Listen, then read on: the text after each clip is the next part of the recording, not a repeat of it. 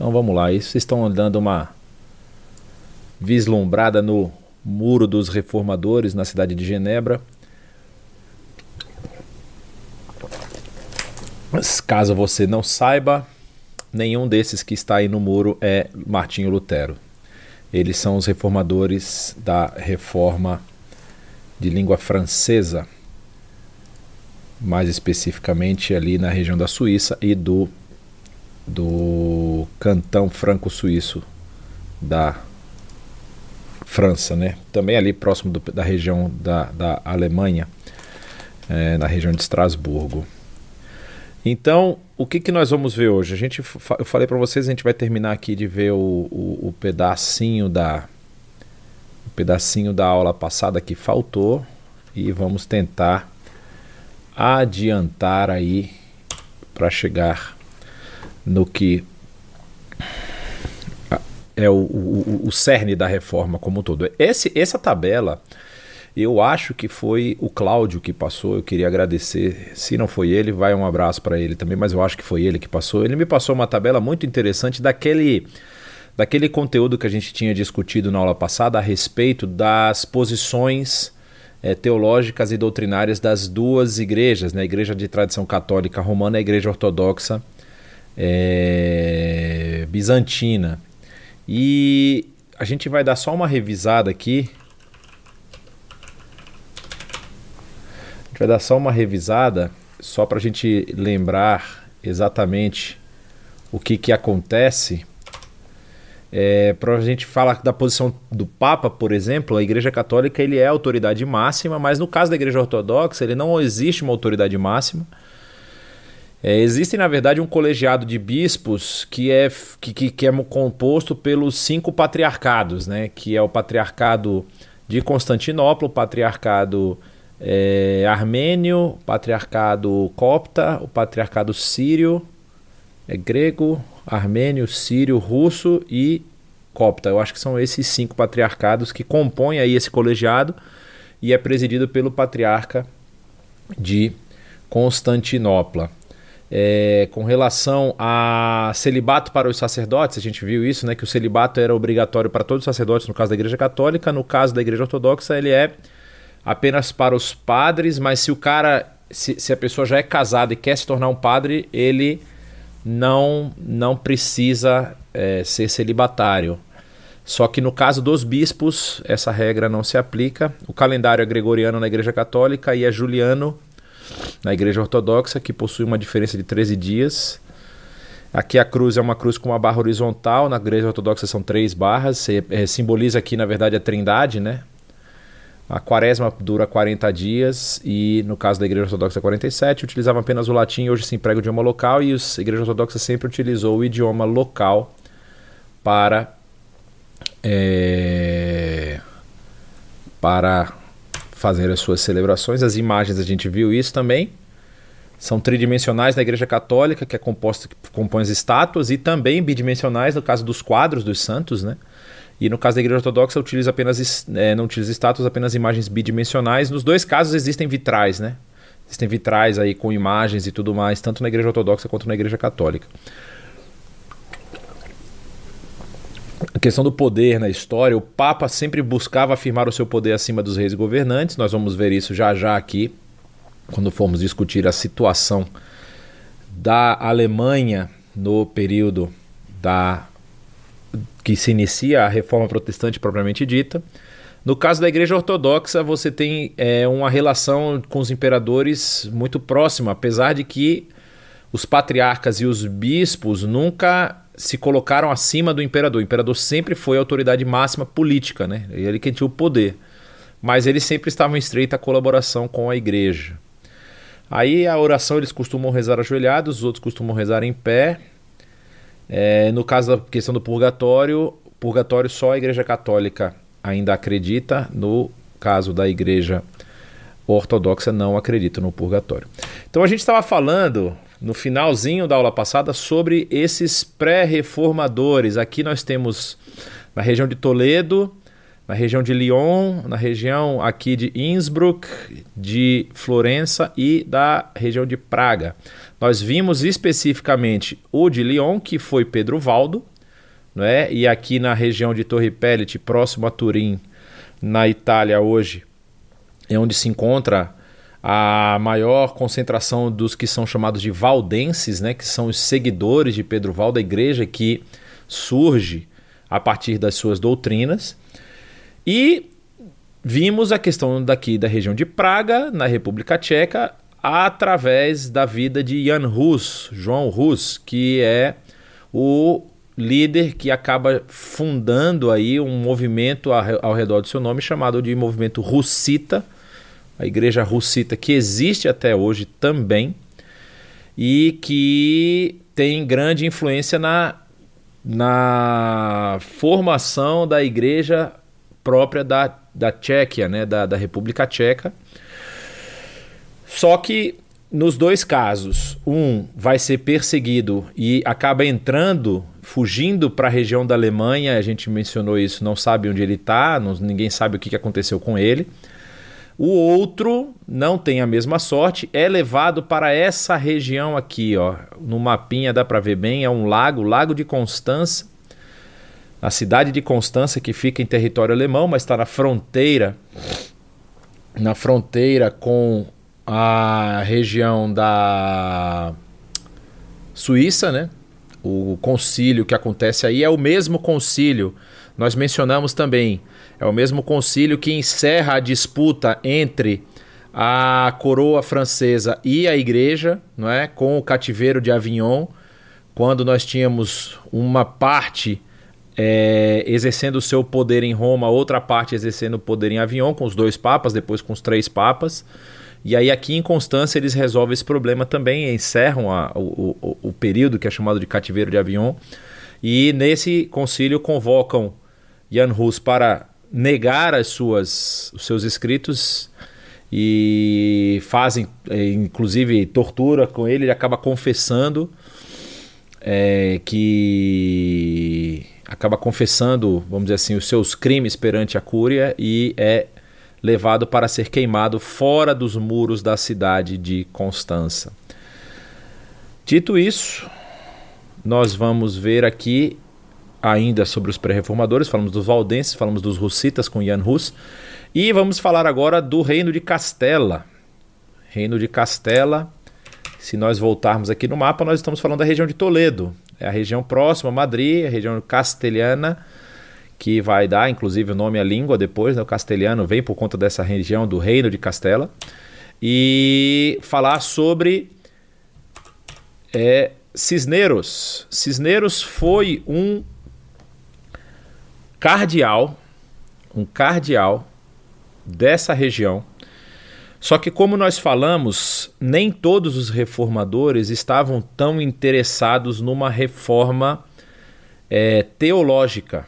Eles estavam, a maioria deles, focados em práticas da igreja que realmente contradiziam o texto bíblico, em alguns casos, algumas práticas nem que fossem contrárias ao texto bíblico, mas que tipo não não não na cabeça dos reformadores, elas não traziam benefícios para a comunidade. Por exemplo, uma, a maioria dos reformadores vai querer traduzir partes do texto e traduzir as missas para a língua comum, para a língua do povo. Vai acontecer isso com o Boêmio lá com Jan Hus, Salvanarola, é, desculpa, é, Jan Hus, eu falei, é, Pedro Valdo também vai fazer isso, traduzindo a Bíblia para a língua do povo. E no caso de Cisneros acontece uma coisa não nesse nível. Cisneros ele tem um problema com a imoralidade presente, tanto na liderança religiosa da época dele, quanto com a, a sociedade, com os, os nobres, que eram muito devassos. Então, o que que, é, como é que a gente vê aqui? A vida de Cisneros, ele nasce nessa região, ele nasce em Toledo, e ele vai estudar teologia na, na Universidade de Salamanca, e depois ele vai a Roma. E ele se torna um sacerdote da ordem franciscana. Quando ele volta para a, a Espanha, ali para a região de Castela, ele entra em choque com o arcebispo de Toledo justamente por muitas questões que envolviam as práticas dos sacerdotes ali da região. E o arcebispo de Toledo, que tinha muita influência, manda ele ficar preso. E ele fica sete anos. Não, desculpa, ele fica preso por um período. Quando ele sai da prisão, ele rejeita a, a, a, a, a sua, vamos dizer assim, o seu status. Ele tinha sido convocado para ser um dos, dos líderes é, de uma região lá próximo a Toledo e ele rejeita o status que ele tinha lá de, de, de sacerdote daquela região e ele entra num mosteiro franciscano e se enclausura por sete anos nesse mosteiro franciscano e muda o seu nome para Francisco. O nome dele antes era Javier, se eu não estou enganado, acho que era Javier Cisneros, ele se torna Francisco por conta de São Francisco de Assis, que era a sua ordem. Né? E aí, a rainha Isabel, a católica, quando ela assume o, o, o trono de Castela, chama, no ano de 1900, 1492, chama Cisneros para se tornar o seu conselheiro pessoal. Então ele precisa agora é, estar na corte. Ele vai para a região de, de Toledo, de Toledo para, no caso de Madrid, e fica como conselheiro pessoal da rainha Isabel. A rainha Isabel morre e o, o herdeiro do trono é muito novo. Então eles precisavam esperar que o rei Carlos V, que seria depois coroado rei da França e da Espanha, e depois rei do Sacro Império Romano Germânico, é, ele era muito novo nessa época, então eles, eles tentam é, fazer com que o irmão, o primo dele, assumisse o trono, que era um primo que, tinha, que era da mesma família, só que havia estudado em território é, espanhol. Então, os líderes tentam fazer um esquema lá para poder colocar ele na, na, na no, no, trono e Cisneros não, não permite. Cisneros assume como regente do reino de Castela e ele faz isso por duas vezes, porque ele fica como regente, aí assume uma pessoa ao trono e aí ela morre e aí depois entra Carlos V, exatamente, a segunda vez que Carlos V entra. Ele, ele fica como regente duas vezes, na segunda oportunidade é, ele faz as, as mudanças sociais mais importantes, como ele está dizendo que ele reforma a igreja, a sociedade moral e educacionalmente, porque na região de Alcalá de Henares ele cria essa universidade chamada Universidade Complutense. É, e essa universidade é um marco para a Espanha, porque ela vai se tornar uma universidade de nível já como a Universidade de Paris, a Universidade de Sorbonne e outras universidades importantes que havia na época. E nessa universidade ele inicia um movimento de uma de, um, de, de uma publicação chamada Bíblia Poliglota Complutense. Na Bíblia Poliglota Complutense não há nenhuma tradução para a língua comum. Ele simplesmente pega, pretende lançar uma Bíblia que consiga agregar o texto hebraico, no caso do Antigo Testamento, numa coluna do me... na segunda coluna ele colocaria o texto da Septuaginta, que era o texto hebraico traduzido para o grego, e colocaria o texto da Vulgata, que era o texto hebraico e grego traduzido para o latim. Então ele queria fazer isso com o texto bíblico. Aqui existe uma, uma briga, vamos dizer assim, um, um, um burburinho aqui entre o trabalho de Cisneros e o trabalho de Erasmo de Roterdã. Erasmo de Roterdã ele foi primeiro para Roma e exigiu, ele também fez um trabalho parecido, e ele exigiu exclusividade na publicação de textos em grego. E o Papa, o Papa concedeu a, exclusividade por 20 anos. 20 anos. E isso foi próximo ali, porque essa Bíblia, eu, eu, a, a, data não estou me lembrando, se eu não me engano, ela começa a ser produzida a partir de 1510 e o Antigo Testamento fica pronto em 1517. É o ano da morte de Cisneros. Cisneros, inclusive, morre dois meses depois da publicação das 95 teses. A gente vai falar isso mais para frente da publicação. Mas é... ele não vê o seu trabalho ser esse trabalho ser terminado, quer terminado. Na verdade, ele, ele faz o movimento da, da produção da Bíblia Complutense, mas não é ele quem é o chefe da, da, da produção. É um outro teólogo que também é, é, é hebraísta e helenista, conhece grego e hebraico. E ele acaba não vendo o, o trabalho ser terminado, morrendo lá em 1517. Esse é considerado um pré-reformador porque as reformas que ele aplicou na igreja, na Espanha foram muito profundas e tiveram um impacto social muito forte. Ou seja, ele foi um dos primeiros que condenou as práticas, vamos dizer assim, não bíblicas, ou nem, nem que estivessem próximo dos concílios papais, né, dos éditos papais, da igreja na Espanha, então ele acaba causando essa reforma, e por isso ele é considerado um dos reformadores também. Depois nós vamos falar da região de Florença. Esse cara aí chamado Savonarola. Se você olhar a foto que está aqui na sua tela, você já vai entender e imaginar como é que esse cara deixou essa vida para aderir à próxima vida. Com certeza foi queimado na fogueira. É, Savonarola ele era também um, um, um padre, só que ele era da ordem agostiniana. E ele começa estudando filosofia e medicina, né? E ele vai começar a, a, a, a se interessar por teologia por conta de uma pregação que ele ouve de um padre agostiniano, lá no ano 1474, a gente está vendo aí a data. Ele é um ano, ele nasce depois de Cisneros e morre antes, no caso, né? Só que aí o que, que acontece com ele? É, tem umas certas coisas que a gente não entende direito por que, que acontecem e ficam marcadas na história. Ele vai ter uma. E, e, na verdade, eu confundi. Na verdade, ele ouve uma pregação de um padre agostiniano, mas ele, na verdade, não, nunca se torna padre. Ele se intitula, se auto-intitula profeta. E aí ele começa a escrever livros a respeito de profecias. Aqui cabe uma explicação rápida. Se no próximo módulo de cursos da IBNU vocês virem que tem história da igreja, eu acho que vocês deveriam se inscrever e deveriam fazer. Porque isso aqui tem um fato da história da igreja que é muito importante e faz todo sentido quando a gente está estudando esse período da história. O fato é o seguinte: no ano 1453, essa é a data, vamos dizer assim, oficial, é a data marcada para esse acontecimento, é, cai o Império Bizantino. O Império Bizantino ele é de, derrubado em 1453, mais ou menos mil anos depois da sua formação. Fica um milênio aí em pé. E nesse período, por conta disso, ó, você está vendo, ele está falando aí depois de 1474. As notícias, obviamente, já chegaram aqui que o Império Bizantino caiu.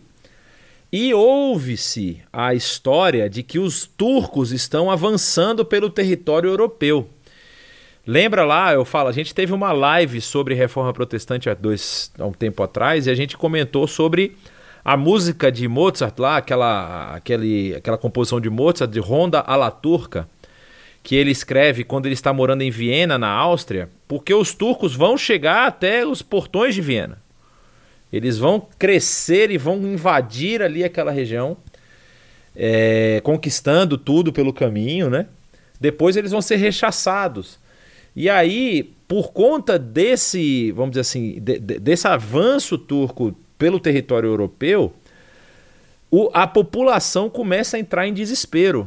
Então, teorias apocalípticas começam a pipocar em um monte de lugar. Inclusive, muitos dos movimentos anabatistas têm como pano de fundo esse, esse vamos dizer assim, esse, esse sentimento apocalíptico. Muitos movimentos vão ter esse sentimento. E não é diferente com Savonarola. Porque Savonarola, quando ele começa a escrever as profecias, ele começa a escrever profecias também do fim dos tempos. Né? Achando que o período tá acabando, que, que, que, o mundo vai acabar e, e tudo mais. E aí, muitos dos seus escritos vão para combater a imoralidade da sociedade renascentista e do clero na região de Florença. E ele consegue um feito interessantíssimo.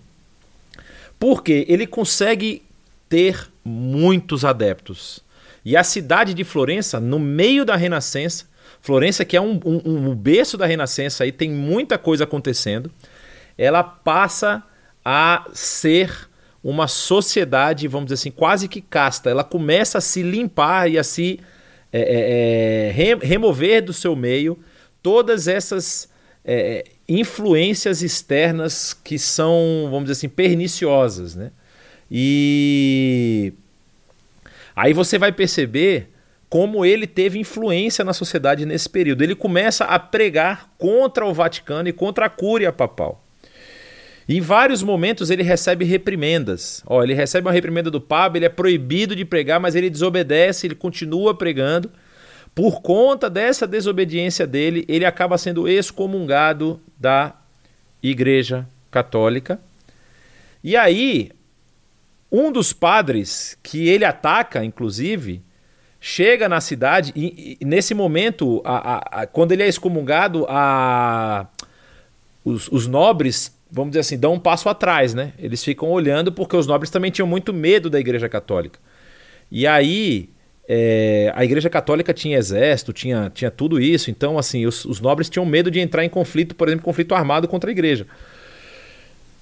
Aí o que, que acontece? O, um dos padres que foi atacado por ele, lá da região da, de Florença, desafiam ele para um mordalha. O que, que é um mordalha? É um desafio de fé. É... E o desafio de fé era a, a, a, o seguinte: se você está falando e você é um profeta, eu te desafio a ir para a fogueira. E se você realmente é esse profeta, você não vai ser queimado. Aí Savonarola aceita. Só que depois ele dá um passo atrás.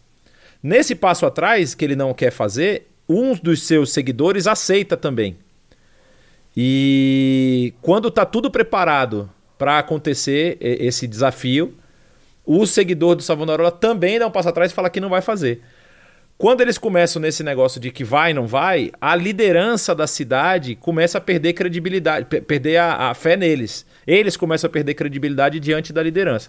E por conta disso, é, eles são levados a um julgamento civil religioso, porque o julgamento, apesar de ser civil, é meio que coordenado aí pela igreja, são condenados a morrer e vão para a fogueira, mesmo sem ordalha, com ordalha, são aí é, queimados. O grande problema do Savonarola era o seu radicalismo, porque ele conseguiu convencer a, a, a sociedade que eles precisavam se limpar da imoralidade. E aí ele consegue, inclusive, fazer com que é interessante, né, que parece que aconteceu em Atos, né, daqueles livros que eram lançados no fogo. Lembra lá em, em, em Éfeso, quando Paulo prega e o pessoal começa a fazer uma grande fogueira para queimar as coisas? É, havia isso aqui, várias obras renascentistas, inclusive o pessoal acha que obras importantíssimas da literatura, de, quadros de, de, de obras de arte e tudo mais, foram queimados por conta desses, desses movimentos de purificação que Savonarola liderou. Só que aí ele começou a atacar o clero e atacar o Papa. E quando ele começou a atacar, ele queria causar uma revolução sem ter, aí vamos dizer assim, um backup. É... Sem ter um backup de, de, de, forças, né? Aí acabou saindo. É óbvio que na hora do, do, do rompimento vai romper sempre o elo mais fraco. Os líderes, os, os vamos dizer assim, os, os chefes, os lords, os. Esqueci o nome, os. A alta sociedade de Florença fica na dela, deixa o cara morrer por eles e tá tudo certo. Né? Aí nós vamos chegar no último que, que nós vamos tratar, que é o Jacob Rutter, ou Jacob Rutter, que é o líder que vai se envolver, mas não tanto com os anabatistas. É, ele é considerado um anabatista, mas ele tem algumas coisas um pouco diferentes. E ele também é nascido aí, ele, é, ele inclusive é mais novo do que o Martinho Lutero. É, ele lidera aí, como vocês viram, grupos anabatistas na região do Tirol e da Morávia, que é ali entre a Alemanha, a República Tcheca e a Áustria, é aquela região. E ele começa com algumas coisas que são muito estranhas para a igreja da época. Por exemplo, ele pratica a distribuição dos bens a, a, ao que, a, como exemplo de Atos. Né? Em Atos, lá, você lembra que as pessoas vendiam as suas posses e depositavam diante dos apóstolos as suas posses, os seus bens. Ele começa a fazer isso. Ele praticava a distribuição de bens, os bens eram comuns, e eles também se tornaram adeptos da não violência e da prática de batismo de adultos. Lembra do que eu falei dos turcos chegando? Qualquer movimento nesse momento que pregasse a não violência estava fadado ao fracasso. Por quê? Porque o império, junto com a igreja, sabiam que iam precisar contar com qualquer mão que pudesse desembanhar, desembanhar a espada para lutar contra os turcos. Se um movimento aparecesse e falar, olha, nós não vamos lutar, nós não sei o que lá, eles seriam perseguidos, obviamente. Tanto que os menonitas, nós vamos falar deles mais na frente, fazem isso e para não morrer eles fogem da Europa. Eles acabam indo embora, eles vão para primeiro vão para o Canadá, depois para os Estados Unidos. A gente vai chegar lá na história deles. Mas aí, os, por exemplo, a, a, a, a, dinastia Habsburgo, que era a dinastia que coordenava, que era a dinastia que governava aquela região ali, é, começa a perseguir, porque Ruther ele começa a ter uma, um grupo atrás dele que se autodenomina os Ruteritas. Esses Ruteritas existem até os nossos dias, vocês estão vendo ali na última frase. E eles vão ser perseguidos. E a história de Jacob Ruther ele sai pulando de cidade em cidade e ele acaba sendo preso porque, como os Habsburgo consideraram eles uma seita herética, então eles se tornam também é, excomungados da igreja. E eles, ele acaba sendo preso, ele foi torturado para revelar a localidade dos outros anabatistas, ele acaba não revelando. É, levado para a cidade de Innsbruck, na Áustria, ele morre em 1536. Se você já teve a oportunidade de vir a, a, a Innsbruck, é, existe uma casa lá que chama de Telhado Dourado, que é onde os, os líderes da, da região, principalmente a família Habsburgo, ficava é, acompanhando as festividades. Então, por exemplo, se tinha festividade na cidade, era como se fosse a, a, a, a bancada ali dos lords, né? E ele foi queimado diante dessa bancada lá aos olhos dos lords da liderança e todo mundo em 1536. Assim nós damos uma um fechamento na história dos nossos queridos pré-reformadores. Existem outros nomes que vão aparecer aqui e ali, mas eles acabam se envolvendo também com a reforma, por exemplo, como Karlstadt, como Thomas Mintzer. Thomas Mintzer a gente vai falar dele quando falarmos da reforma radical, mas é também desse período que nós estamos estudando aqui. Aí nós vamos falar de um elemento muito, muito, muito importante. Isso que vocês estão vendo isso está no Museu de Mainz. Se eu não estou enganado, deixa eu só relembrar aqui. É, no Museu de Mainz, isso mesmo, não é Worms, isso. Essa é aqui à sua esquerda na imagem que você está vendo. Claro que você não está vendo o meu mouse, então agora vocês vão passar a ver o meu mouse. Tcharam! Esta à sua esquerda é uma prensa de tipos móveis. E por que, que eu estou falando dela? Porque ela vai ser o, como a gente diz, o game changer, né? Ela vai ser um dos elementos que vai mudar, vai modificar a, a, a, o jogo aí por conta da, da vamos dizer assim, da, da difusão, da, da, da proliferação desse tipo de máquinas. Então, a prensa de tipos móveis ela foi criada por Gutenberg em 1450. Existe um livro que, obviamente, eu não vou me lembrar qual é o nome, mas que é um romance, não é um livro histórico, é um romance. É um romance, inclusive, moderno, mas é um romance em cima de achados históricos, que é sobre a invenção da prensa, a história de um cara que se torna ajudante do Gutenberg. E eu esqueci o bendito nome do livro. Eu ia falar que é o nome da Rosa, mas não tem nada a ver, porque o nome da Rosa é o livro, é o filme lá, que, que, que é um livro também, né? Do Humberto Eco, se eu não estou me enganado. E o nome é exatamente Humberto Eco, mas o livro o aprendiz. Não é aprendiz feiticeiro, não, meu amigo. Ah, não sei se é o aprendiz de Gutenberg, talvez seja esse o nome. Mas eu vou confirmar o livro para vocês. Mas é um livro muito interessante que conta justamente esse período na história, né? Porque é, ele, ele relata como a, uma, uma das profissões estava deixando de existir por conta da, da, da, da prensa, que é a profissão de copista. E. É esse livro mesmo, tá, gente? É o chamado Aprendiz de Gutenberg. Em português. É porque eu comprei o livro, na verdade, em inglês. Eu agora acho que o título não era bem esse. Mas é, o que, que acontece aqui? Quando você tinha um documento muito importante, a igreja dar um exemplo básico, claro aqui. A igreja tinha lançado, ou, ou, tinha feito um concílio e precisava é, é, is, is, espalhar essa, esse, essas, o resultado do concílio para todas as dioceses e tudo mais. Você tinha dentro dos mosteiros, você tinha dentro de, também de algumas cidades importantes os, os copistas, eram as pessoas que eram responsáveis por duplicar aquele documento. Então você chegava lá numa sala, tinha 15, 20, 25 pessoas, ou até mais, e o cara sentava lá, recebia uma cópia e ele tinha que produzir o maior número de cópias possível. Então ele é, vai escrevendo, escrevendo, escrevendo, copiando, terminou, tem mais uma cópia daquele documento. No tempo que o cara levava para copiar uma página, uma máquina dessa aqui já tinha feito 150 cópias.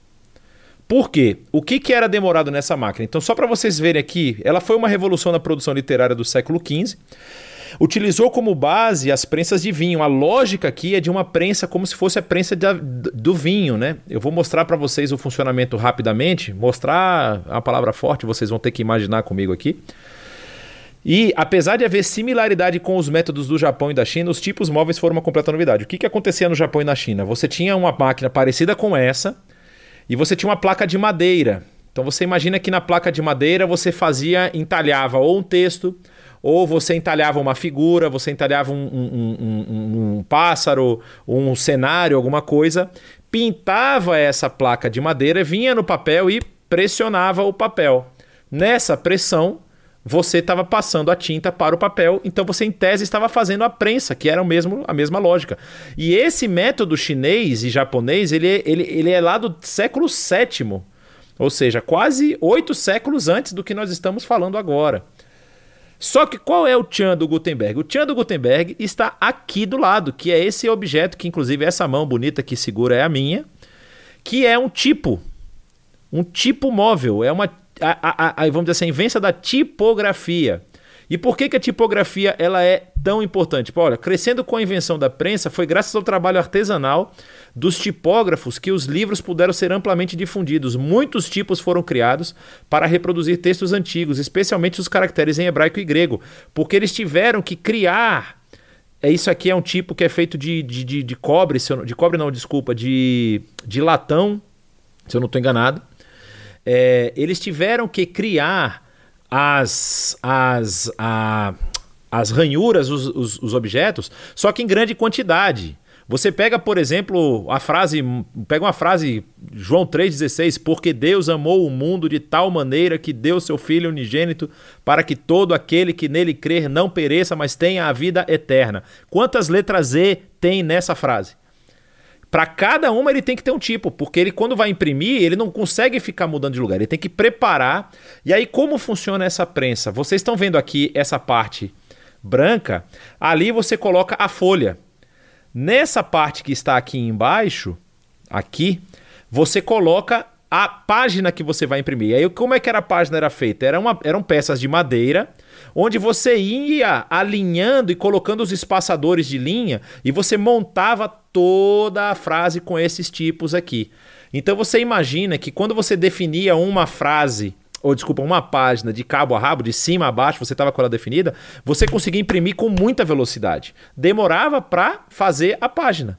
Depois que a página estava feita, você já tinha montado a tipologia, você só batia o papel. Então você descia o papel, a, a, essa parte desce, fica em cima, e essa vara que está aqui, essa, essa, essa haste que está aqui, você puxa ela para outro lado, que fazia com que uma, um, um, um, grande peso estivesse entre o papel e as letras e passava a tinta para o papel. Obviamente, depois que você fazia o tipo e colocava nessa bandeja de baixo, você vinha com a tinta, né? Pintava tudo lá, deixava tudo pintado, e você ia fazendo isso. Por conta disso aqui, a produção literária assim explodiu, explodiu a partir de 1450. Eu vou mostrar para vocês um mapa. Aqui você vê uma, uma, uma, uma caixa de tipógrafo, né? Essa é da época. E você tá vendo aqui ele montando, ó. Tá vendo o que eu falei para vocês? Ele montando a, a, o texto que vai ser impresso. E assim, não havia apenas isso, né? Depois que a página estava pronta, se um livro fosse um livro de luxo, passava aí para o pessoal que ia fazer as artes, né? Vocês já viram aqueles livros pintados com floreio, não sei o que e tal. Tinha tudo isso. Aqui, deixa só eu parar o mouse aqui, eu queria que ele sumisse esse negócio aqui. Aqui são os locais onde se tinham é, é, prensas. Então você está vendo aqui, ó, os locais em preto são. Ah, os locais em preto são do período de 1452 a 1460. Desculpa se vocês não estiverem enxergando, eu vou falando para vocês. Então você tem aqui na região de Estrasburgo, na região de Mainz, que é, Mainz eu falei que é, é o museu principal, né? Mas na região de Estrasburgo você tinha e a bolinha indica quantas é, quantas máquinas você tinha na região. Então. É...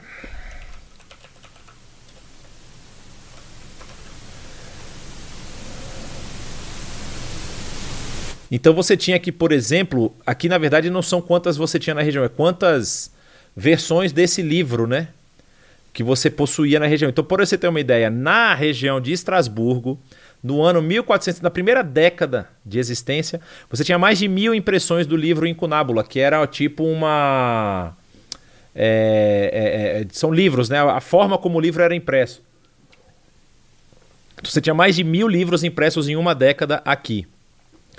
Depois, isso começa a se espalhar. Então você tem a região de Nuremberg, Augsburgo, chega a Roma, Nápoles, Paris, todos esses lugares começam a ter uma máquina dessa para impressão. E aqui existe o um nome extremamente importante que é Erfurt. Você vai entender por que, que Erfurt é tão importante, porque na região de Erfurt é onde Lutero vai passar grande parte da sua vida. E essa máquina chega lá entre a década de 70 e 80. Entrou no 1470 e 1480, antes ainda do nascimento de Lutero, porque Lutero nasce em 1400 e 80 é, em 1483. Aí nós vamos ver justamente sobre Martinho Lutero, que é, vamos dizer assim, o ponto mais importante. Eu estou olhando para o relógio aqui, não estou gostando que ele está andando um pouco rápido, mas eu vou dar uma acelerada porque Lutero nós não vamos terminar hoje, tá? Só para vocês saberem. É, e ele. É, já tem o pessoal aqui, eu vou postar aqui no. no, no é problema que se eu postar no YouTube depois o pessoal vai sair da sala. Deixa depois eu posto esse negócio no YouTube para o pessoal ver o funcionamento dessa máquina especificamente. Quando você vai falar sobre Lutero, e aí você tem que vir com o coração aberto e a cabeça aberta também, porque é impressionante a vida e obra desse, desse dessa pessoa, desse personagem histórico. Ele, vamos começar deixando uma coisa muito, muito clara. Lutero, de forma alguma, é um santo. É, de forma alguma, Lutero ele não tem nada que possa ser, vamos dizer assim, trabalhado na sua história. Mas Lutero ele é primordial, ele é a pessoa que Deus levantou para aquele momento da história, para causar aquela revolução, para causar esse, esse movimento que tem desdobramentos até os dias de hoje. Não é? A nossa sociedade, a, a nossa a economia, os, os grandes pilares da economia mundial hoje, é claro que a China está crescendo aí, mas isso é um outro detalhe. É, mas assim, você pega os países da, da, da, linha superior da reforma ali, da, da divisão europeia horizontal, né? A próprios Estados Unidos, que tem muito, muito, muito reflexo da reforma, tudo começa com esse Martinho Lutero. E a gente vai ver um pouquinho, essa bibliografia, essa biografia dele é bem rápida, só porque a gente vai entrar em cada detalhe, aprofundar cada detalhe. Ele nasce em 1483, vai falecer em 1546. Ele viveu bastante até, era um, foi, teve uma, uma vida longeva aí para o, o, período da, época que ele estava vivendo, né? É, ele entra na Universidade de Erfurt, o pai dele banca, depois que ele faz os seus estudos básicos, que era o Trivium e o Quadrivium, ele entra na Universidade de, de Erfurt. É, depois a gente vai ver exatamente o que acontece. Ele decide entrar no Mosteiro Agostinão de Erfurt também. Depois ele é enviado para a Universidade de Wittenberg para adquirir o título de doutor em teologia, vai estudar lá. Ele passa a pregar e lecionar em Wittenberg. Aí ele entra em conflito com Johann Tetzel é, por conta das indulgências. Ele acaba pregando as 95 teses na porta da Catedral do Castelo de Wittenberg em 1517. E ele, em 1521, é excomungado e começa a lutar contra as outras doutrinas da igreja que ele considerava problemáticas. Então, só para a gente ter uma ideia da do que a gente está falando, é, eu vou ler isso aqui para vocês. Né? É incoerente nós pensarmos em reforma sem a figura de Lutero. Sua influência no território alemão foi muito grande, já que os príncipes e nobres aderiram ao movimento reformador, dando-lhe condições de desenvolver sua doutrina, ao contrário de outros movimentos nos séculos anteriores que haviam sido subjugados antes mesmo de ganharem corpo. Vocês lembram o que aconteceu com os pré-reformadores, como nós vimos, né? Tirando ali Cisneros e Pedro Valdo, que ninguém sabe o que aconteceu, os outros todos foram levados à fogueira. O Jan Hus, o Savonarola e, e, o Jacob Rutter. Sem contar o Wycliffe também na Inglaterra, que nós não mencionamos, porque nós vamos falar da reforma inglesa depois. É, o Wycliffe também foi queimado. Então, assim. É, tem tudo isso envolvido aí. Olhando por outro viés, Lutero também não adquiriria tamanha importância se não houvesse um ambiente favorável na sociedade europeia, como havia naquele tempo. A sua notoriedade só foi possível por ele ser um teólogo que cria mais nas escrituras sagradas que nas declarações da Igreja Romana e porque tinha ouvintes que lhe correspondiam, dando-lhe a aspiração de perseverar. A relação entre Lutero e a reforma pode ser comparada a uma simbiose. Não haveria reforma sem um homem capaz de expressar sua mente, de reconhecer seu pequeno poder frente ao desafio que se lhe apresentou e, diante disso, buscar constante orientação, constantemente orientação divina. Apesar de sua importância teológica ser, a prior, ser prior à reforma, também não haveria o reformador Lutero se não houvesse quem atendesse à sua pregação, se não recebesse o auxílio dos líderes do território germânico, se não fosse prontamente ouvido nos casos em que sua doutrina não entregava uma resposta profunda ou até mesmo não os tangia, como acontece, por exemplo, no caso dos camponeses, né? A gente vai ver isso mais para frente. Então, a gente falando rapidinho sobre a vida de Lutero, é, eu, eu, separei esse primeiro pedaço da vida dele para a gente falar hoje vamos acabar chegando um pouco mais para frente. Mas em 1483 ele nasce na cidade de Eisleben, como eu mostrei para vocês lá no mapa, né? A, a, a, região de Erfurt é uma região muito próxima, Eisleben é muito próxima a Erfurt. Em 1501 ele entra na escola de filosofia na Universidade de Erfurt. E lá na escola de filosofia, que era um estágio inicial, ele deveria depois migrar para o direito. Ele primeiro fazia filosofia, depois ele estudaria as matérias de direito. Em 1505 é quando ele encerra a escola de filosofia, ganhando o título de mestre em filosofia. Só que em 1505 ele começa a fazer as matérias do direito e ele não se interessa por elas. Ele acha que as matérias são muito. Ele já tinha um anseio aí de, de, de estar mais próximo de Deus e de estudar mais. E ele, porque quando ele estuda filosofia, ele também faz algumas disciplinas da teologia. E aí ele começa a se interessar pelos assuntos teológicos, né? E ele tanto começa a a, a, a contestar muito do que a filosofia apresentava na época. Então ele começa a se interessar por teologia, não tem mais interesse por direito. Ele vai visitar os seus pais na cidade de Eisleben e quando ele está voltando de Eisleben para Erfurt, ele passa pela experiência da tempestade, pedindo a Santa Ana que o salvasse, que se ele salvasse ele se tornaria um monge. E lá mesmo em Erfurt, ele entra e ingressa no mosteiro agostiniano que havia naquela cidade. Então, só para vocês terem uma ideia do que, que nós estamos falando, ah, essa aqui é a divisão da Alemanha no período do ano 1500, né? Então, você tem aqui a região que nós estamos interessados especificamente é essa região aqui, que é a região da Saxônia e da Alta Saxônia. Então, você tem a região também de Brandemburgo, que é muito importante, e a região do lado de cá, que é a região da Burgúndia, que vai, vai, vai ter algumas, alguns embates com Lutero, a gente vai ver isso depois. E se vocês olharem para esse outro mapa, aqui vocês têm as principais é, dioceses romanas no ano 1500. Então você tem bispos espalhados por todas essas regiões. Você tem um bispo em Brandemburgo, é um bispo, inclusive, que vai dar muito problema para a região de Lutero aqui, quando nós formos falar das indulgências. É, Lutero está aqui na região de.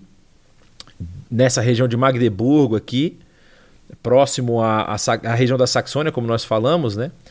E na, na, especificamente em Erfurt, que é onde ele vai estudar, que é a região mais central, não havia nenhum bispado, havia apenas o mosteiro e é, as igrejas são essas outras que estão aqui na região. E aí, quando nós vamos falar de Lutero, a gente não pode esquecer de falar dos pais de Lutero, né? Porque os pais de Lutero têm um papel muito importante na, na, na, na formação dele. Então, ó, o Hans, é Hans e Margareta Luther. Eu botei Luther porque é o nome de Lutero, é tradução latina ou tradução para o português de Luther, né? Então, o Hans Luther e a Margaret Luther, que são os pais dele, o Hans ele tem origem camponesa, só que ele consegue progredir financeiramente por meio de mineração nos campos da Saxônia, que fica exatamente nessa região aqui, não é? Na região do, do eleitorado da Saxônia. E ele, ele, ele, ele consegue ganhar muito não ganhar muito dinheiro, mas ele consegue ter uma vida mais estável, só que o trabalho em campos de mineração é um trabalho muito pesado e muito árduo. Então, ele decide focar no seu, ele decide que os seus filhos foquem nos estudos para poder ter uma vida um pouco melhor. E a sua mãe, a, a, esposa dele, a mãe de Lutero, a Margareta, ela já, já vinha de uma família onde os estudos haviam sido. É, havia, havia sido valorizado, então ela já não passa pelos mesmos problemas que o, o seu marido havia passado e ela também incentiva Lutero a estudar. Só que o que acontece? O Hans queria que ele seguisse na carreira jurídica porque o direito dava muito dinheiro, dava prosperidade financeira, então ele poderia se tornar alguém mais na frente. Só que Lutero ingressa na Universidade de Erfurt, como nós falamos, não quer seguir, seguir a carreira de direito, mas ele começa a estudar teologia. E aí, quando ele tem a, a, experiência lá e ele entra no mosteiro agostiniano, o seu pai fica sabendo isso e fica extremamente descontente, porque ele acha que ele desperdiçou todo o dinheiro que ele havia é, é, investido na educação do seu filho. Ele falou: Ah, o meu filho vai se tornar um padre, então não adiantou nada eu gastar aquela dinheirama toda para ele se formar em direito, não é? E aí o que, que a gente vai perceber? Quando a gente vai falar de Lutero e a sua vida monástica, tem alguns pontos que são muito importantes. Ele entra no mosteiro agostiniano em Erfurt. E aí já começa a ter um embate. Lutero era, uma, era um estudioso, era um, um, um não fazia as coisas levianamente. É, Existem escritos dele que contam do período pré-monástico. Então, assim, essas informações que eu estou passando, na verdade, são extraídas dos próprios escritos de Lutero. Ele falava muito mal da Universidade de, de Erfurt, por exemplo, dizendo que lá era um, um antro de, de beberrões e, e, e bagunceiros, né? Então, não era aquilo que ele queria para ele. E aí o que, que a gente percebe? Quando ele começa a estudar no mosteiro, a influência que os escritos de Agostinho tiveram no pensamento teológico de Lutero ela é evidente. Por exemplo, a crença que ele dispunha na Igreja Católica Romana como sendo a única pela qual seria possível chegar à salvação, foi sendo substituída pelo conceito da depravação completa do ser humano e da sua inaptidão por realizar obras dignas de mérito. E aqui tem uma pessoa muito importante na vida de Lutero. Lutero, ele, ele, ele tinha um, um, um, sentimento interno de, de impureza, de depravação, que ele é, é, tinha muitas crises espirituais. Aí tem um líder da ordem agostiniana, de nome Johann von Staupitz, ele é retratado no filme de Lutero. Esse cara é de extrema importância na vida de Lutero extrema importância, porque ele vai começar a mudar o foco de Lutero dos pecados que ele estava enxergando em si mesmo, dizendo que ele era depravado, que ele não conseguia se limpar. E aí ele fala: Mas não é você que te limpa, é Jesus. Olha os méritos de Cristo na cruz, é esses, são esses méritos que fazem você, vamos dizer assim, se tornar limpo.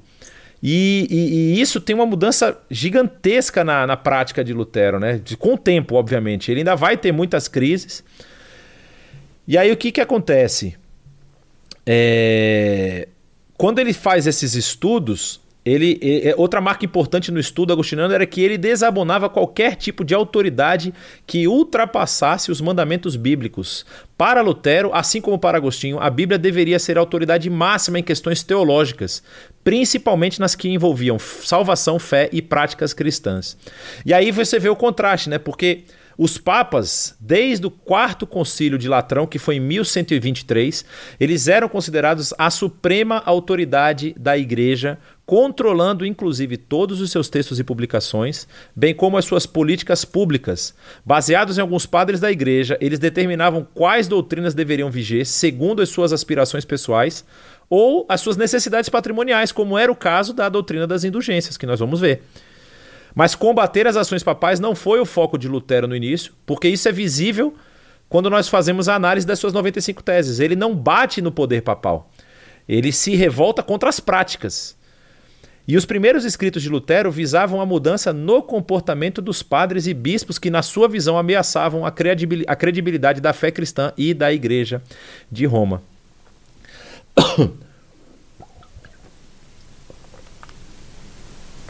E aí, nós temos uma, uma situação na vida de Lutero que é muito interessante, eu esqueci de colocar aqui, é que Lutero ele faz uma visita a Roma por volta ali do ano 1511, e ele vai lá porque o seu, o seu chefe da ordem pede que ele vá a serviço da ordem agostiniana.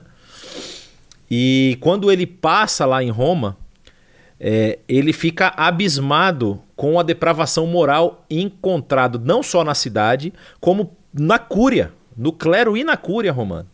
Vários sacerdotes com famílias, sendo que o celibato era obrigatório. É, depravação, é, festas, orgias e tudo mais. Isso, inclusive, ele relata.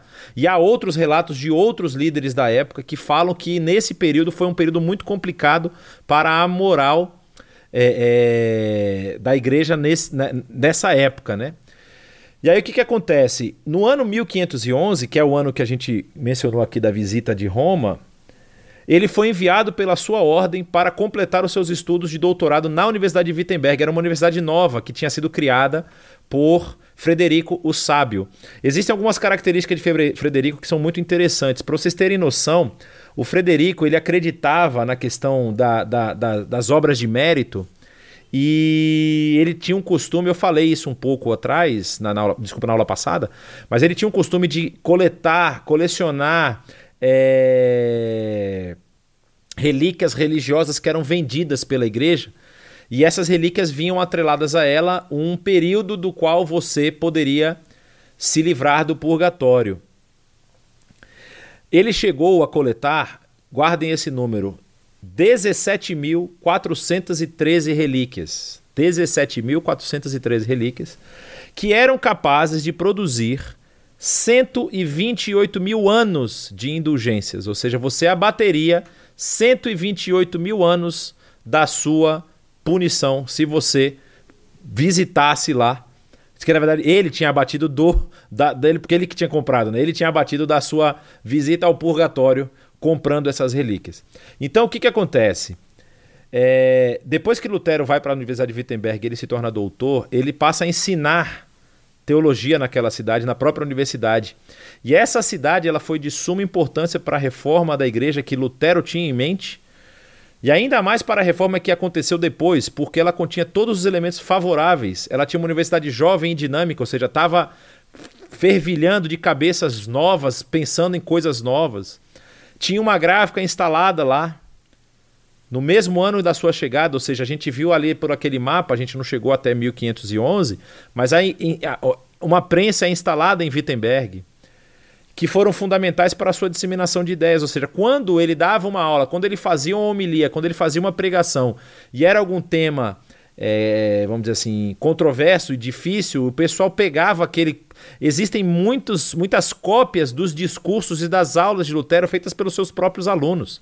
Existem livros sobre isso, inclusive. E é, rapidamente esse conteúdo era difundido, porque ia para a prensa, o pessoal produzia lá rapidamente e difundia essas aulas, essas pregações e tudo mais. Acrescente-se a isso o fato de o governador da cidade, Frederico III, o sábio, aquele sete ali não existe, fundador da universidade em que Lutero lecionava, ser um homem religioso e que acabou por se interessar pelas ideias de reformulações religiosas que estavam vigentes. Nós, como já falamos, não é Lutero quem começa e não é o único a falar sobre mudanças na igreja. Existe um, um ambiente de mudança nesse período. Lutero era um estudioso da Bíblia, seus escritos tinham nas escrituras sua principal fonte de inspiração e ele utilizava um método hermenêutico agostiniano para explanar as suas ideias, o que o afastava cada vez mais da doutrina católica de salvação por obras e da teologia tomista de São Tomás de Aquino, que era a teologia que fazia uma relação entre fé e razão, dominante na sua época, e ele estava se afastando cada vez mais disso.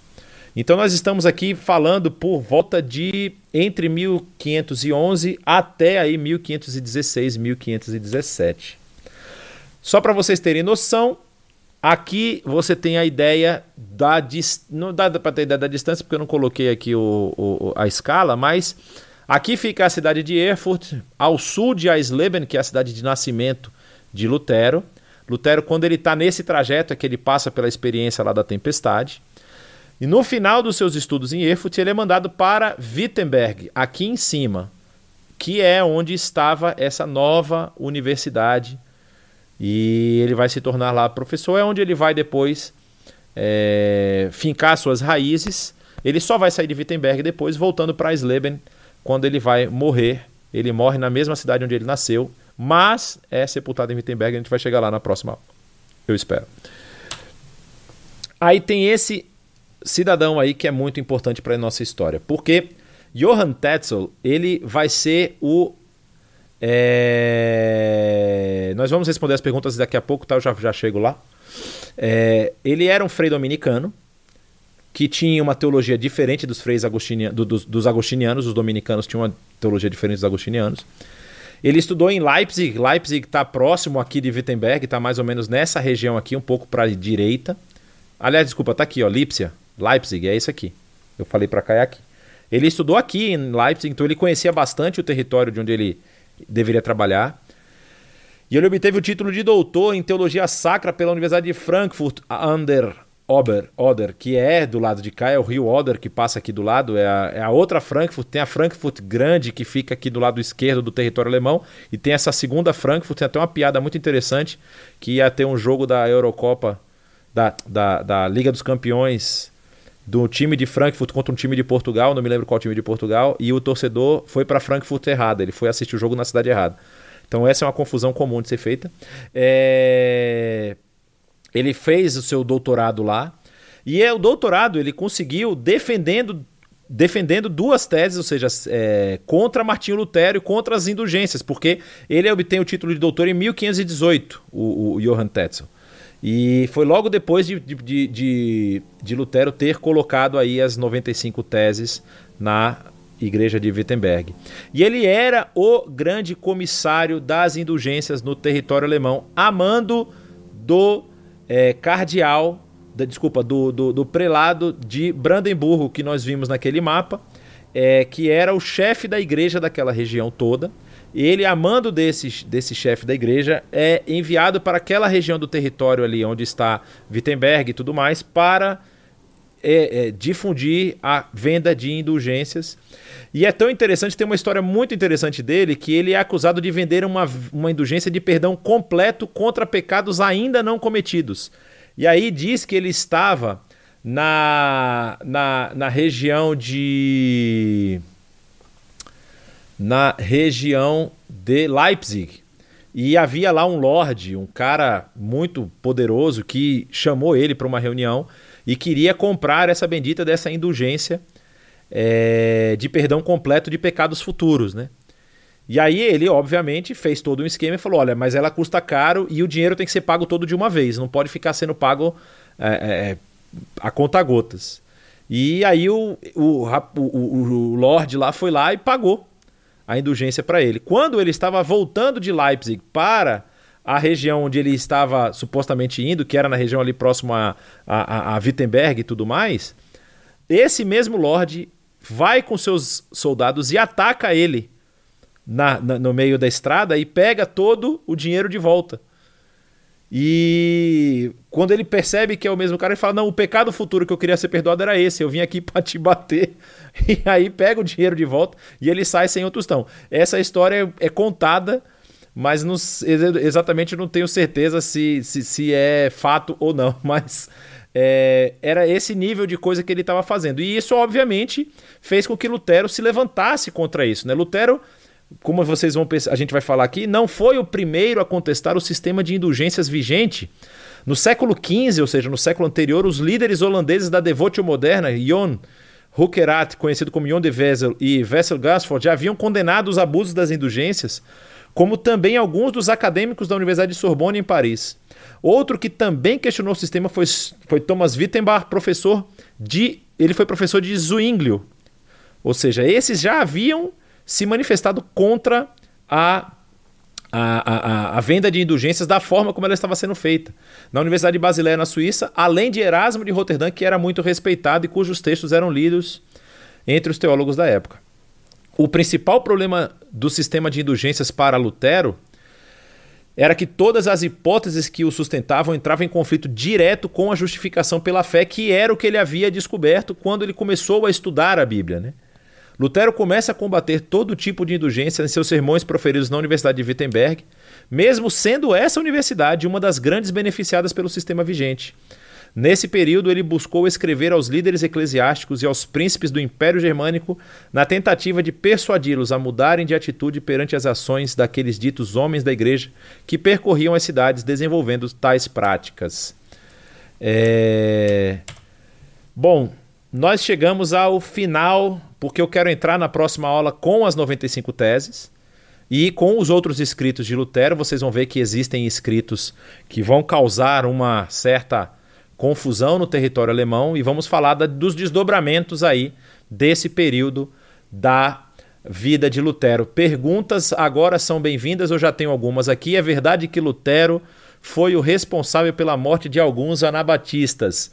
Olha, anabatistas, eu, eu, eu sei que Lutero lutou contra a horda dos camponeses e havia anabatistas ali no meio. Eu não sei se Lutero um dos que um dos anabatistas que na verdade é tem-se dúvida se ele é, pode ser considerado um anabatista. Ele é anabatista porque ele rebatizava, mas assim, se ele faz parte desse movimento, porque o movimento anabatista também não é um movimento único, não é um movimento unitário, ele é um movimento bastante incipiente que tem várias frentes não é? Por exemplo, os batistas, em tese, absorvem algumas ideias dos anabatistas, os menonitas também absorvem algumas ideias dos anabatistas, é, mas Lutero luta contra Thomas Mintzer. Thomas Mintzer ele era um líder, foi líder do, um dos líderes da revolta dos camponeses, é, foi também preso, torturado e, e morto. Mas exatamente contra Anabatistas eu não vou saber precisar responder se ele teve algum embate contra. Ele tem alguns embates contra von Karlstadt, que também é um anabatista, é, contra Thomas Mentzer, que eu já mencionei. As, as forças luteranas, as forças dos, das igrejas luteranas, que vão seguir aí tanto a vida de Lutero como depois da sua morte também vão continuar, elas se unem em um momento com as forças católicas na Batalha de Münster. A cidade de Münster, no interior da Alemanha, bem no centro da Alemanha, há uma batalha muito famosa lá, que é a Batalha dos Exércitos Católicos e Luteranos contra os Anabatistas, que são massacrados, não é? São massacrados. Mas aí eu já não me lembro se. Eu preciso relembrar se Lutero está vivo ou não nessa batalha. Eu acho que não. Mas a gente vai falar. Eu posso falar disso na próxima aula. Uh, vamos ver se tem mais alguma pergunta por aqui. Uh, quantos copiadores, tipógrafos levaram para imprimir a primeira Bíblia? Senhor amado, não faço a mínima ideia. Posso pesquisar, vou dar uma olhada. Copistas a gente tem mais ou menos uma ideia. É, eram bastantes, eram é, mais ou menos uns 50 ou mais. Demorava muito, demorava muito para copiar um texto completo. Demorava, e aí é, a, a, a, com, a, com a invenção da prensa ele cresce, cresce bastante. Professor, você vai falar nas aulas posteriores sobre a influência das mulheres nas reformas? Olha, vou, posso falar sim. É... tem algumas questões, principalmente Catarina Vombora, que é a, a esposa que vai casar com Lutero, era uma, uma freira que foge com um grupo de freiras para a região de Wittenberg e depois acaba casando com Lutero, ela tem uma, um papel muito importante na reforma, principalmente da região ali alemã. Ah, professor. Erasmo de Roterdã vive no mesmo período. Erasmo de Roterdã não é exatamente. Os dois são. são eles são contemporâneos, sim, se eu não estou enganado. Mas isso é fácil de, de nós sabermos. É, ele sim, ele falece em 1536. Ele é bem mais velho que Lutero, né?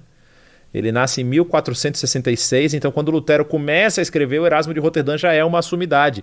Ele é um dos poucos é, grandes conhecedores do grego da época, tá? Só para vocês saberem.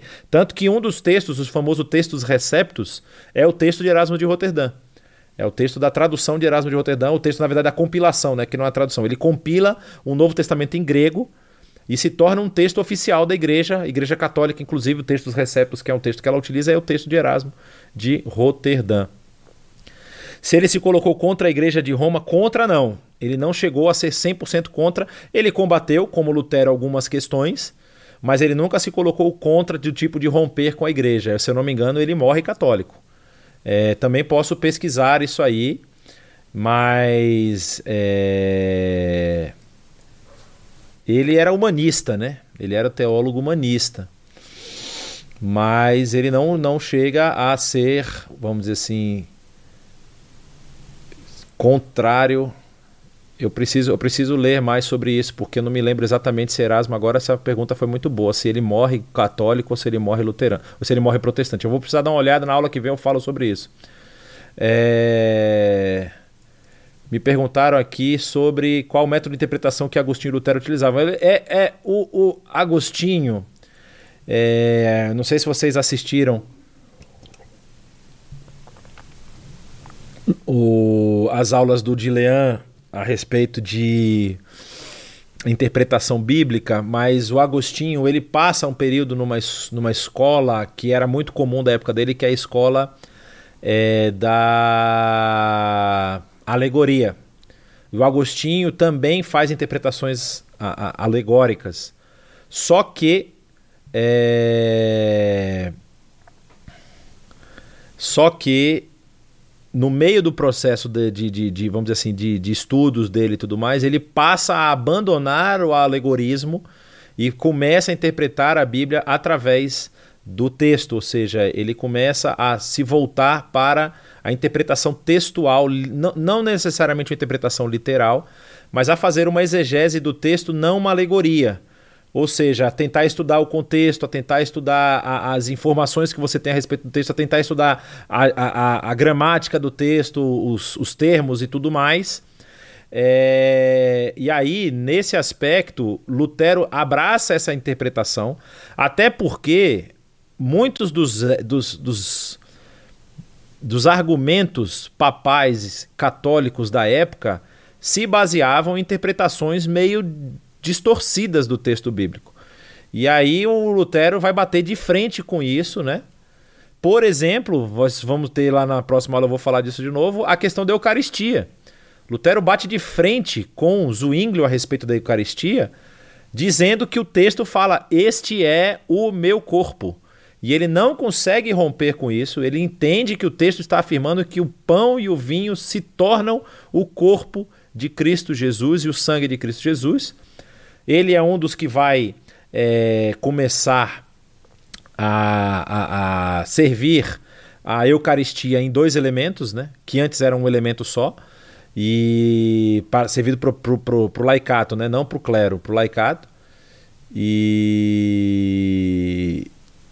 então isso vai, vai ter essas, essas diferenças aí da vamos dizer assim, do comportamento de Lutero. Então o método que ele começa a utilizar para a interpretação bíblica é esse método que nós podemos chamar assim de método histórico crítico, né? Um método que vai passar a trabalhar a, o texto, a gramática, a, o contexto histórico e tudo mais dentro das possibilidades que ele possuía na época, né? Perguntaram aqui se Lutero chegou a romper com os santos católicos. Sim, sim. Lutero ele deixa de ser devoto dos santos. Ele passa a entender os santos como pessoas admiráveis, mas não do jeito que se passava antes como capazes de é, perdoar pecados e coisas nesse sentido, né? De, de, interceder, ele passa, isso não. Isso sai. Porque é, é isso que a gente precisa entender. Inclusive, os ter, Lutero tem dificuldade com duas cartas, a epístola de Tiago e a epístola aos Hebreus. É, Tiago, porque como Lutero está lutando fortemente contra a, a doutrina das obras, né, que é a doutrina das indulgências e da, da das obras, é, Tiago fala muito sobre obras. Então ele acaba tendo, vamos dizer assim, embates, é, mas é, não, não chega a. Ele, ele pensa, inclusive, no, na versão que ele ia fazer do Novo Testamento, ele pensou em deixar a epístola de Tiago e de Hebreus fora. Porque ele considerava que elas talvez não necessariamente fossem tão é, canônicas quanto as outras, mas acaba não fazendo isso, né? É, perguntaram sobre o nome do, título, do filme de Lutero, o título é Lutero. É, o ator que faz o Lutero é o mesmo ator que fez uh, Shakespeare Apaixonado, eu não, nunca sei o nome dele, mas ele fez um outro filme que eu também recomendo muito, que é o Risen, é o Ressurreição. Que ele, é, ele faz o papel de um soldado romano. É espetacular esse filme, se vocês não assistirem, vale muito a pena assistir. Alguém afirmou aqui, ó, é, mas eu queria saber se a Igreja Apostólica Romana é a proeira igreja, como eles falam. Eu desculpa, sumiu essa. Sumiu uma letra ali da sua pergunta, eu não estou conseguindo entender o que, que você quer que eu responda. É... Erasmo de Roterdã se encontra com Lutero pouco antes da audiência de defesa de Lutero. Ah, sim, é verdade. É verdade. É, exatamente. Eles, eles têm um encontro, sim. É porque o que acontece, né? Ah, a gente vai ver isso na próxima aula, que eu não quero chegar lá tão assim. Mesmo depois das. Da, é a primeira igreja, como eles falam. Obrigado, obrigado, Salomão. É que eu não estava conseguindo entender mesmo. Eu vou responder a sua pergunta. Mesmo depois da postagem da da postagem, ó, eu falando coisa. Tá? Lutero entrou no Facebook, no Instagram e postou. Não. Mesmo depois de Lutero pregar as 95 teses, Lutero ele começa a ser convocado para vários embates teológicos. A gente vai falar sobre isso, a gente vai falar sobre alguns deles. inclusive tem uns contra com, com Johann Eck que acontece na cidade de eu acho que é em Heidelberg, se não é Heidelberg, deve ser Worms. Mas eu vou ver direitinho qual é a cidade. E ele vai lá e entra nas disputas teológicas, e inclusive ele se enrola em algumas delas no sentido de dar subterfúgios para a igreja, condená-lo juridicamente, vamos dizer.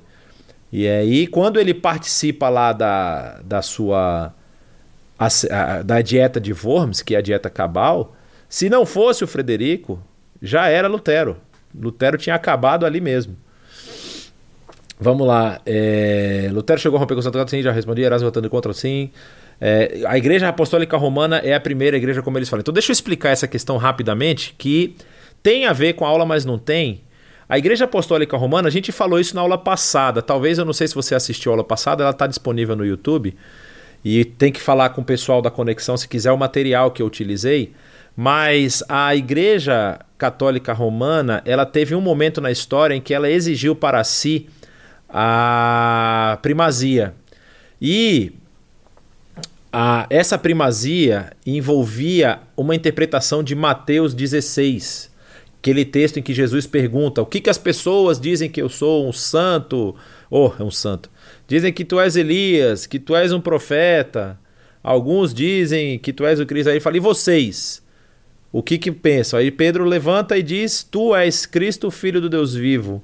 Jesus responde: Disseste bem, tu, tu és Pedro, e sobre esta pedra eu edificarei a minha igreja, e as portas do inferno não prevalecerão contra ela. Jesus, quando fala isso, está na região de Cesareia de Filipe. É... E aí o que, que acontece? Pedro é levado, Jesus fala sobre tu és Pedro e sobre esta pedra eu edificarei a tua igreja. Eu não vou entrar na questão teológica aqui, porque já não é o assunto, que fala se foi se Jesus falou sobre a afirmação de Pedro, se Jesus falou sobre a pessoa de Pedro, se Jesus falou sobre o que, que Pedro se tornaria, se Jesus estava falando sobre a igreja. Tem várias questões aí. Tem inclusive um artigo do Saião muito bom sobre isso. Mas uh, Pedro é levado a Roma. Lembra? Pedro ele vai ser preso em Roma. E em Roma, Pedro vai ser martirizado. Por conta do martírio de Pedro ter acontecido em Roma, quando os bispos se estabelecem, quando a igreja se estabelece, quando não há mais perseguição, o bispo de Roma define que ele deve ser o arcebispo, o bispo primário sobre todas as outras igrejas. E aí, por conta disso, há um rompimento entre a igreja ocidental e oriental. É aquela situação lá que eu falei da dupla excomunhão. O bispo de Roma excomungou o bispo de Constantinopla e o de Constantinopla excomungou o bispo de Roma. E aí rompeu a igreja, a igreja se separa. E aí o bispo de Roma acaba assumindo essa posição. Então eles se afirmam serem os, os, os, os detentores da, da, da, vamos dizer assim, da primazia, porque eles são da ordem de Pedro, eles são sequência da ordem de Pedro que foi lá dita por Cristo Jesus, quando falou que sobre aquela pedra, sobre Pedro, edificaria a sua igreja. Mas é, essa é uma interpretação muito complicada. Ah. Dá para falar sobre o impacto da impressão das primeiras Bíblias em meio medieval. Não foram só Bíblias que foram impressas, tá? Foram vários livros, vários livros, muitos livros. O conteúdo era 99% teológico. Havia alguns outros livros, mas é... É, exatamente, Sandra. Ele fala que a epístola de Tiago era uma epístola de palha, né? Ele, ele tem esse problema com a epístola, mas ele acaba não retirando ela. Na verdade, ele retira, depois ele põe de volta. Essa aqui é a realidade. Mas graças a Deus que ele colocou de volta. E aí, é... foram muitos, muitas, muitos volumes teológicos impressos nesse primeiro momento. E então, assim, o conteúdo teológico era absurdamente maior do que qualquer outro conteúdo. Qualquer outro conteúdo. Depois que isso vai virando. Olha, é, depois eu explico sobre o cantil. É... Então, basicamente, assim, é óbvio que tem um impacto, mas qual era o grande problema nesse período? Até Lutero, toda a impressão ainda era feita em latim, porque você estava imprimindo livros que. É, eu acho que vocês estão. Ah, ah, tá, você está só imprimindo livros de, de conteúdo religioso, a grande maioria. E esses livros não estão traduzindo para as línguas locais, traduzidos para as línguas locais. Então, na verdade, isso se torna meio que um clubinho do livro dos estudiosos, sejam estudiosos.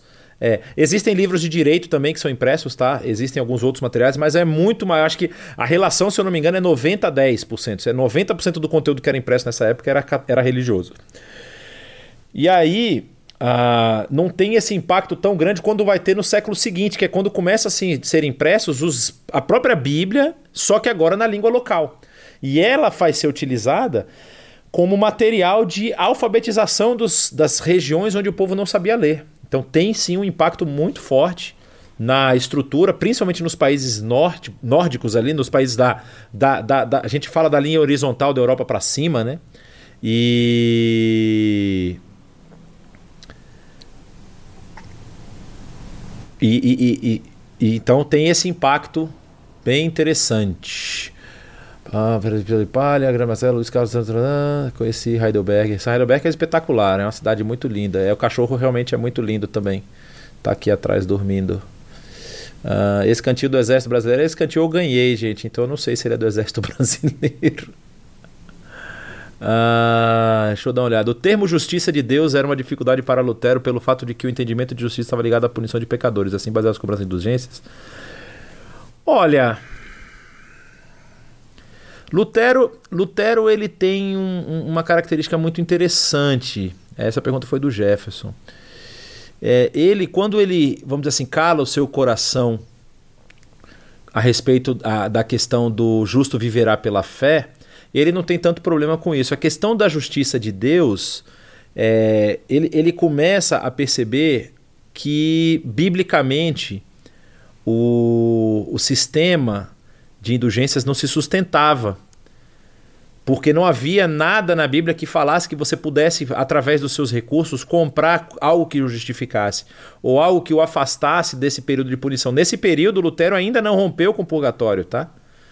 Lutero ainda crê no purgatório.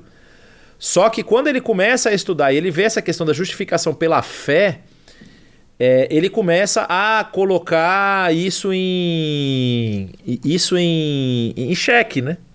Ele fala, uai, mas por que se Jesus porque qual é o problema? O problema da justificação aí pela fé é que você vai crer num Cristo que ele não consegue te limpar plenamente, porque você tem que ainda pagar um pedaço da sua punição lá no purgatório. Então ele vai limando isso do seu da sua da sua teologia até que isso vai se tornar completamente puro para ele vai, ele vai conseguir se livrar disso. Então, essa questão de que realmente a justiça estava ligada à punição de pecadores, é, eu acho que ele consegue se livrar disso justamente quando ele consegue a começa a entender que é apenas pela fé que nós somos justificados. Lutero tem alguns elementos que a gente vai ver depois que ele ainda continua fiel à Igreja Católica. Outros ele realmente limpa porque a sua própria teologia acaba ajudando a, quando ele desenvolve a sua teologia mais com mais é, firmeza, ele acaba vendo que tem vários comportamentos. E aí tem uma questão que é muito interessante que faz toda a diferença, que é a questão da excomunhão. Quando Lutero é excomungado, aí ele rompe de vez, né? Ele não quer saber mais da igreja, ele sai limpando tudo que ele acha que está errado. Ele pega quase tudo que a igreja apresenta e ele vai removendo da sua frente. O que ele achar que estava errado, ele vai tirar e aí ele tem uma teologia completamente nova para pregar, né? Gente, Chegamos ao quase final da nossa aula.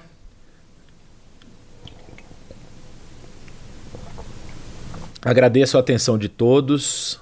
Que vocês tenham uma ótima semana. Que Deus os abençoe. E na semana que vem nós voltamos com mais Lutero para vocês, tá bom? Forte abraço e até semana que vem.